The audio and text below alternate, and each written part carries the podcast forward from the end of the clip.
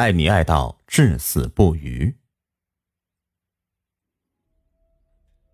我从小听说过很多关于美好爱情的美丽传说，比如白娘子和许仙、梁山伯与祝英台等。这些美丽爱情的动人故事一直伴随我们成长。现实生活中也有很多为爱情双向奔赴的甜蜜情侣，很多人为了自己的所爱之人倾其所有一切去爱，更有甚者心甘情愿的为他牺牲自己。哎这鬼天气，说下雨就下雨。水果店老板嘟嘟囔囔的，责怪着这个雨影响了他的生意。李明无心听他啰嗦，凝望着马路对面，眉头紧皱。犹豫片刻，他竟将水果袋抱在怀里，闷头冲进了瓢泼大雨中。冲到隔离栏前，他的脑子里闪过李俊的话。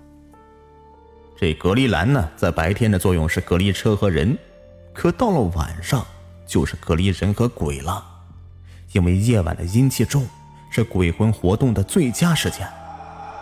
哼，但人有人行道，鬼有鬼行道，这隔离栏呢，就是将人行道和鬼行道区分开的。要是你在晚上翻越隔离栏，就会进入鬼行道，那些鬼可都是恶鬼啊，会把你撕碎的。李军是学校里面出了名的神棍，学习不怎么样，但是一说起这神神鬼鬼的东西啊，他总是滔滔不绝，有说不完的话题。李明和李军是很好的朋友。犹豫片刻，李明抱起怀里的苹果，一咬牙，迈开腿，跨过隔离栏，怀里的袋子不合时宜的敞开了，苹果咕噜噜的洒了一地。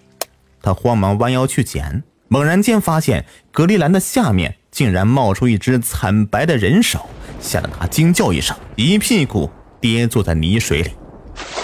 还没来得及逃走，一个浑身高度腐烂的鬼就从地下钻了出来。那鬼的样子恐怖极了，两颗眼球像红枣一样的暴突出眼眶子，嘴巴扯到了耳根下面，鼻子塌陷，脖子上长了一个大肉瘤，上面布满脓包。那鬼张着血盆大口。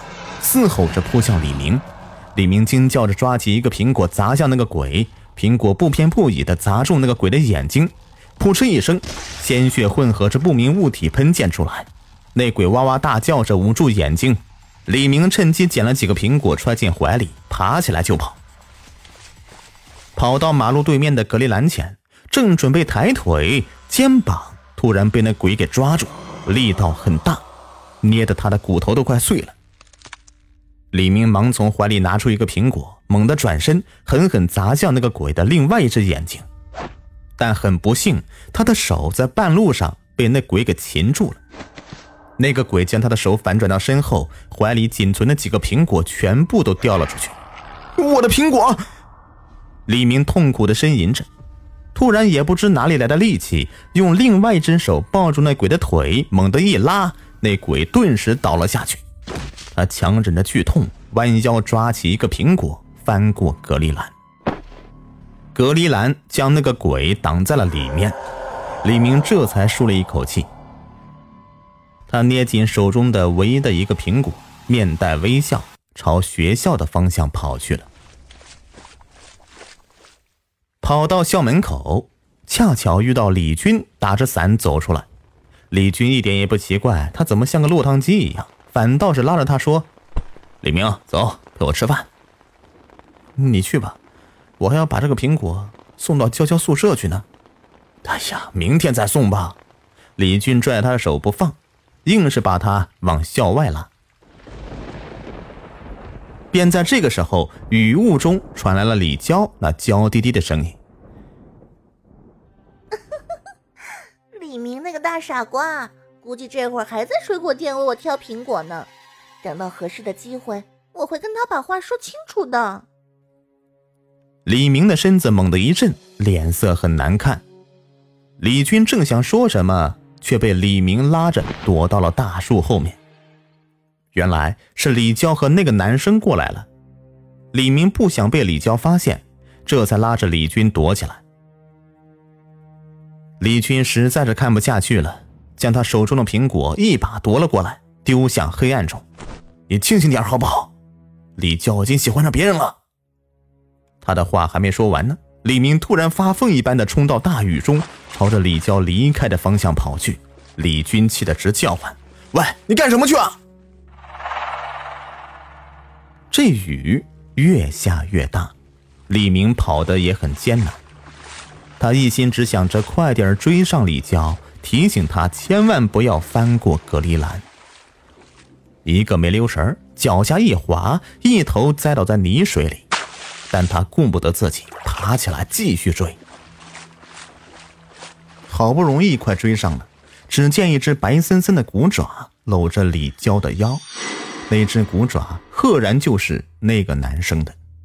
李娇，小心呐！李明扑过去。将那个男生推开，直指着那个男生的鼻子：“他不是人！”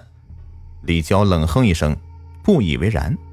李明急忙走到那个男生跟前，拉起他的手。